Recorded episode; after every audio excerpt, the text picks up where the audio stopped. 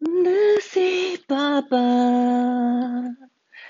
ようこそ、ルーシーデザインテへ。この番組は声のヒーローとして音声の文化を作り、世の中の温度を少し上げたい、ギブアンドギブ代表のルーシーパパがお送りしていきます。さて、ラジオの前のあなた、いかがお過ごしでしょうか？2022年になってですね、3回目の放送になります。今日はですね、僕が、 Voicy緒方社長と、 Voicyに恋をしたっていう、そんなお話をね、させていただきたいかなと思ってます。え皆さんね、 Voicy使ってますかね？あの、ラジオトークでこの話をするなっていう話なんですけど、あの、本当に使い勝手がいいんですよね。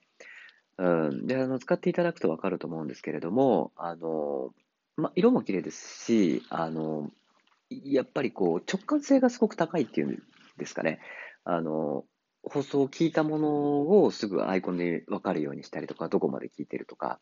あとチャプターがね、あの、しっかり分けられてて、あの、そういったものをね、あの自分で調節できたりとかね、まあ本当に使いやすいんですよね。うん。まあ、よかったらね、 Voicy使ってみてください。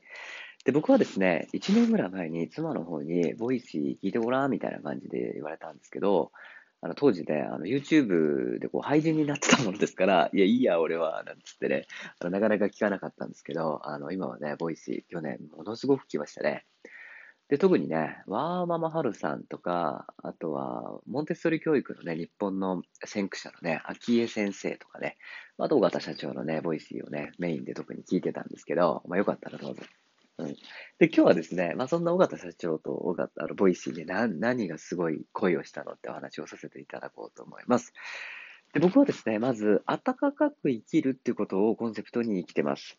うん。やっぱり世の中すごく冷たいことがね、今たくさん多いなって感じてて、やっぱり全ての基準はね、暖かいかどうかっていうものをね、大事に生きてます。で、そんなね、あの、気持ちをね、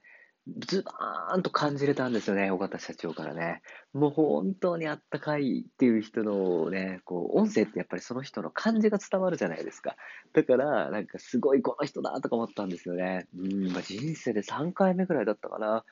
うん、まあだからね、ちょっと転職したいとか思っちゃったんですよね、僕。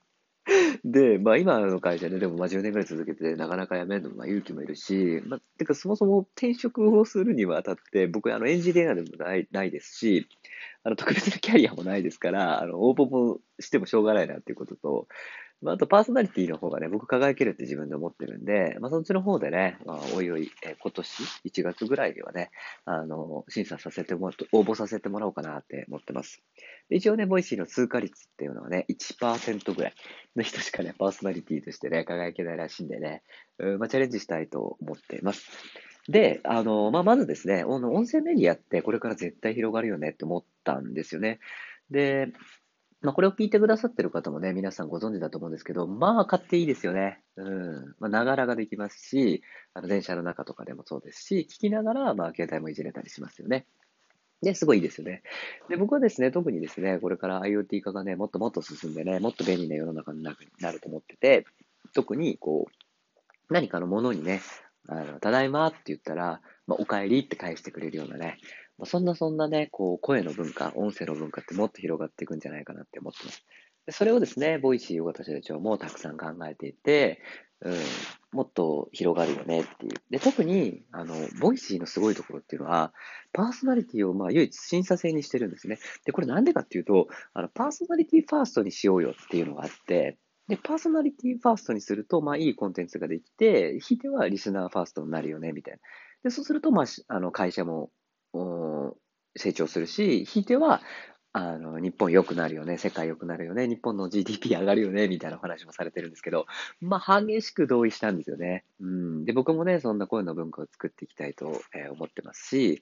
うん。で、僕、先ほどお伝えしましたけど、やっぱ特別なバックグラウンドないんですよ。あの、もう本当になくて、あの、でも、そういうところで活躍されてる方って、まあ、例えば芸能人だったり、あの、上場企業の役員やってましたとか、またフォロワーが何十万人いますとかっていう成功体験をね、してる方のね、情報の方がやっぱりこうみんな興味がありますから、そういう人のね、こう、すごい伸びてたりするんですけど、で、僕はあの、音声配信って、まあ、特にあの、 Voicy っていうのは、こういった僕みたいなね、バックグラウンドがない人とかでも、あの絶対活躍できるんじゃないかなって僕思ったんですよね。うん。で、おそらくですけど、そういった人がグイーンって伸びた、あの、ことって多分まだないんじゃないかなと思ってて、うん、ある程度ね、やっぱりそのかなり、あの、なんていうんですかね、例えば、まあ、エリート街道を着ててっていうものをね、一生懸命やってた人だったらあったりするかもしれないんですけど、まあ、本当に僕みたいな存在っていうのはね、こう、本当ダークホースですよね。何もなくて、みたいな。うん、まあ、その感じだけいいよね、みたいな。まあ人間性いいよね、みたいな、そういったところをね、何かね、あの、勝負したりね、感じてもらえたら嬉しいなと思ってるんですけど、うん、でもそういったね、こう、声のスーパーマンっていうんですかね、うん、声のスーパーファンみたいのをね、作れる文化だと思うんですよね。うん。まあこの人のためだったら、うん、何かしてあげたいなとか、この人の声を聞いて眠りたいなとか、この人のおすすめするものだったら、なんか興味を持って試してみたいなとかね。うん、まあそういうのとかってすごい、あの、いいと思うんですよね。うん。で、僕自身はね、自分のその、今まで36年間生きてきた中での経験だとか、まあ人にとってもね、喜んでもらえたこととか、あの、これを教えといてくれたら絶対もっと良かったよな、とか、まあそういうことをね、だんだん発信していこうと思ってます。うん。で、 Voicy 何がすごいって最後にお一つ伝えると、 Voicy は、ただの音声メディアじゃないんだって緒方社長言うんですね。 Voicy は、人の声ではなく、人を届けるメディアなんだって言うんですよね。もうすごい良くないですか？うん。あのね、ぜひね、皆さんもボイスの方を取ってね、聞いてみてください。で、で今日は3回目でした。うん、またの配信を楽しみにしていてください。ルーシーでした。